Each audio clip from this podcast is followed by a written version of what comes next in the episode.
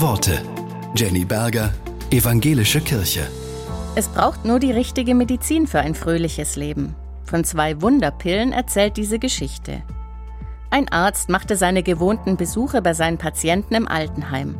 Auch dieses Mal fiel ihm wieder, wie schon so oft, ein 96-jähriger Mann auf, der stets zufrieden und fröhlich war.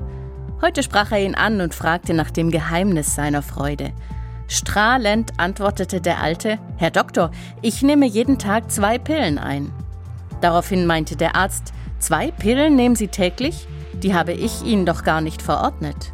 Verschmitzt lachte der Alte, das können Sie auch gar nicht, Herr Doktor. Am Morgen, wenn ich aufstehe, nehme ich gleich die Pille der Zufriedenheit. Und am Abend, bevor ich einschlafe, nehme ich die Pille der Dankbarkeit. Diese beiden Pillen haben bisher ihre Wirkung noch nicht verfehlt. Das will ich Ihnen gern glauben, meinte der Arzt. Ihr Rezept werde ich weiterempfehlen.